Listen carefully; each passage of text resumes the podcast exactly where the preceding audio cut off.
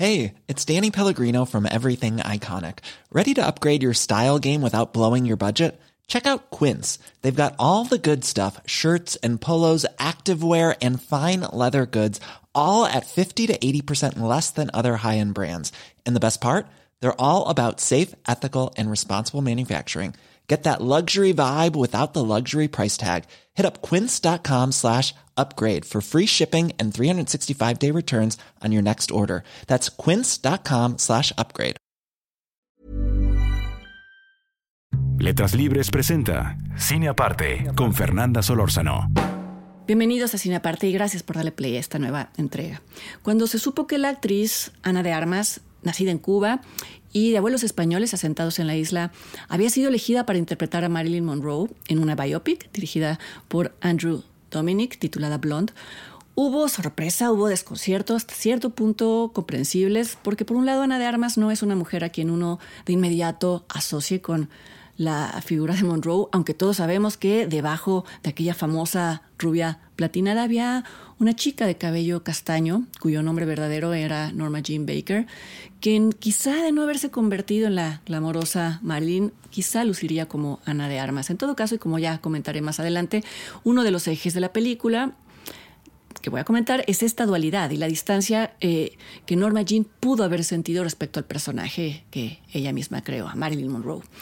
Pero más sorprendente todavía era que una actriz no anglosajona, no estadounidense, interpretara un mito de la cultura popular de ese país y no es solo que históricamente a las actrices latinoamericanas, incluso españolas, incluso las reconocidas, eh, se les asignan papeles que las vuelven a ubicar como latinoamericanas o como españolas, como sucedió con la propia Ana de Armas en la película Knives Out de Ryan Johnson sino que esta vez, y insisto porque es creo que notable, iba a ser una extranjera quien interpretaría a una de las figuras más icónicas y más trágicas en la historia de Hollywood.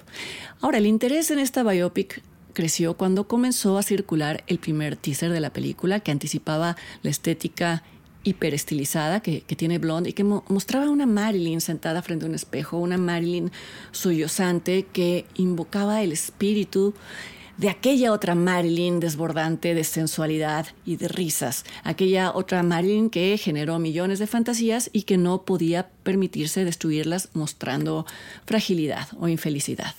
La película Blonde, o Rubia en español, de eh, Andrew Dominic llega finalmente a la plataforma Netflix y es una película que va a dividir a las audiencias seguramente dependiendo de qué tanto acepten de entrada el género de la biografía ficticia o ficcionada, es decir, aquel género de biografía o aquel, aquel subgénero de biografía, eh, en donde los autores inventan pasajes que para nada se, sustentan en hechos verificados. Algunas de estas biografías simplemente reconstruyen escenas o conversaciones ah, en, en, donde solo los involucrados pudieron estar presentes y por lo tanto no están consignadas, pero hay otras que van mucho más allá y que buscan representar los estados emocionales y psicológicos de los biografiados y entonces imaginan escenas totalmente eh, jamás sugeridas en ningún otro, en ningún, en ningún dato o biografía oficial. De, estas personas. Un ejemplo es la reciente Spencer del director chileno Pablo Larraín sobre cómo pudo haber sido para Diana de Gales pasaron la Navidad en compañía de su familia política, los Windsor, tras haberse enterado de la infidelidad del entonces príncipe Carlos, ahora rey Carlos. Blonde se inscribe en este segundo tipo de biografía ficcionada, eh, la que toma libertades muy amplias, como lo hace la novela en la que está basada la película, la novela homónima de Joyce Carol Oates.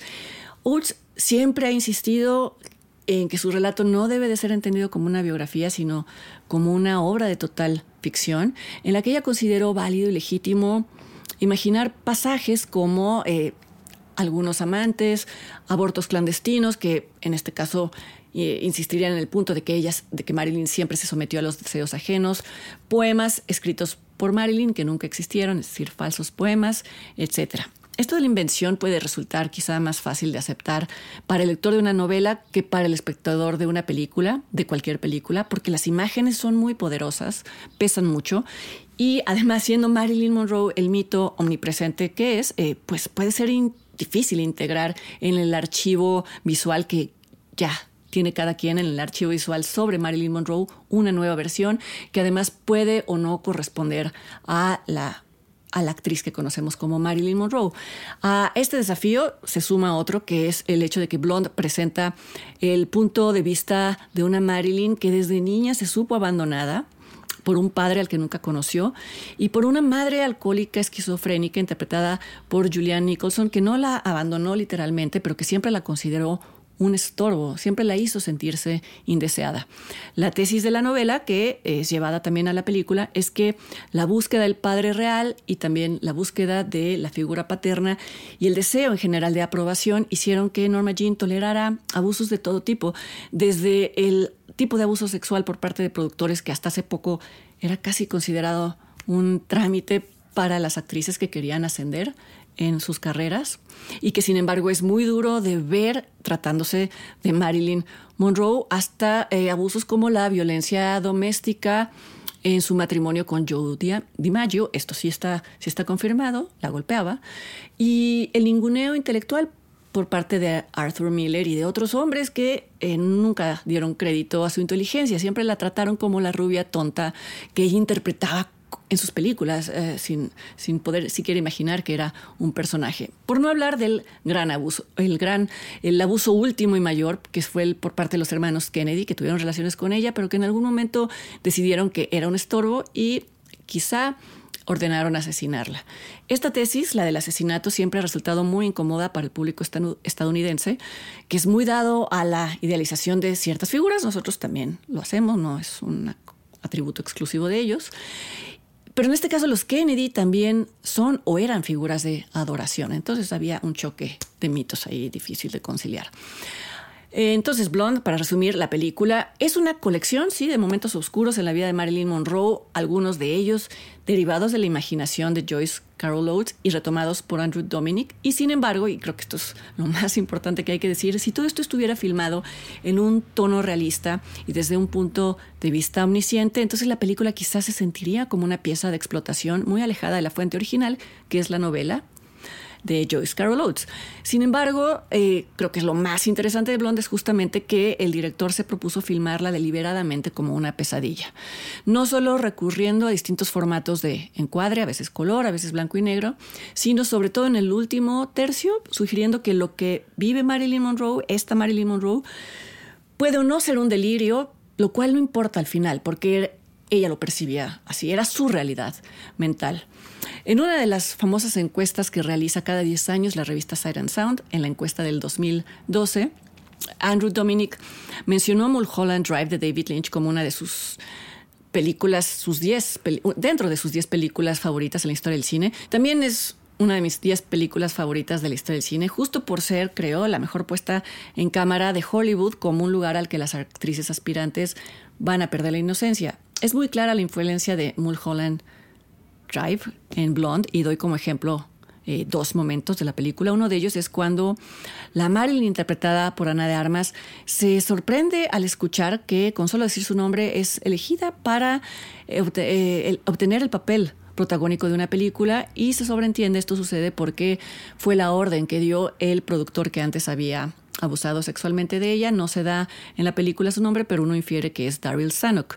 Quien haya visto Mulholland Drive recordará que esta misma decisión que viene de arriba y que se gestiona en lugares oscuros es la que debe acatar, le guste o no, el director que interpreta Justin Theroux. Estoy hablando de Mulholland Drive. Otra escena de esta película de Lynch que es eh, casi eh, recreada en, en Blonde es aquella en la que la Marilyn, interpretada por Ana de Armas, hace una prueba de cámara y deja atónitos a quienes la observan, tal y como sucede en Mulholland Drive cuando el personaje de Naomi Watts se transforma en un casting, se transforma de ser una chica inocente a ser una seductora. Por cierto, Naomi Watts fue una de las actrices elegidas o contempladas para interpretar a Marilyn antes de que Ana de Armas obtuviera el papel.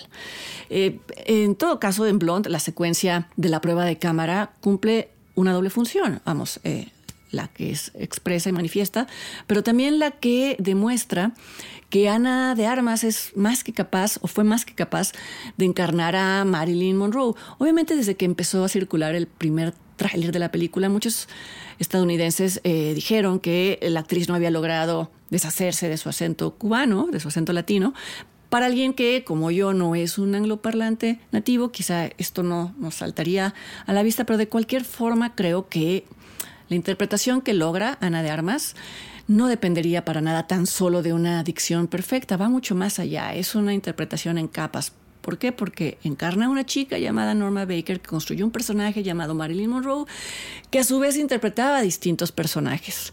En todo caso, creo que críticas como esta confirman el hecho de que las audiencias de ese país son muy celosas de sus mitos y la película de Andrew Dominic vale la pena primero por su experimentación estética, creo que eso es lo más valioso, pero también porque propone mirar a su protagonista desde otra perspectiva, propone imaginar a una estrella de cine desdichada y no por un placer voyeurista compartido, no por el placer de ver este sufrimiento suyo o nuestro, sino porque justo creo que la idealización y la necesidad de preservar su propio mito estuvieron al centro del desmoronamiento de Norma Jim Baker, más conocida como Marilyn Monroe.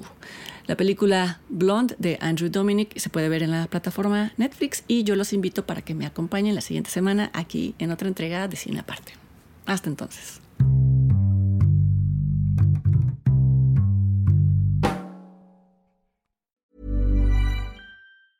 A lot can happen in the next three years. Like a chatbot may be your new best friend. But what won't change? Needing health insurance. United Healthcare Tri Term Medical Plans are available for these changing times. Underwritten by Golden Rule Insurance Company, they offer budget friendly, flexible coverage for people who are in between jobs or missed open enrollment. The plans last nearly three years in some states, with access to a nationwide network of doctors and hospitals. So, for whatever tomorrow brings, United Healthcare Tri Term Medical Plans may be for you. Learn more at uh1.com.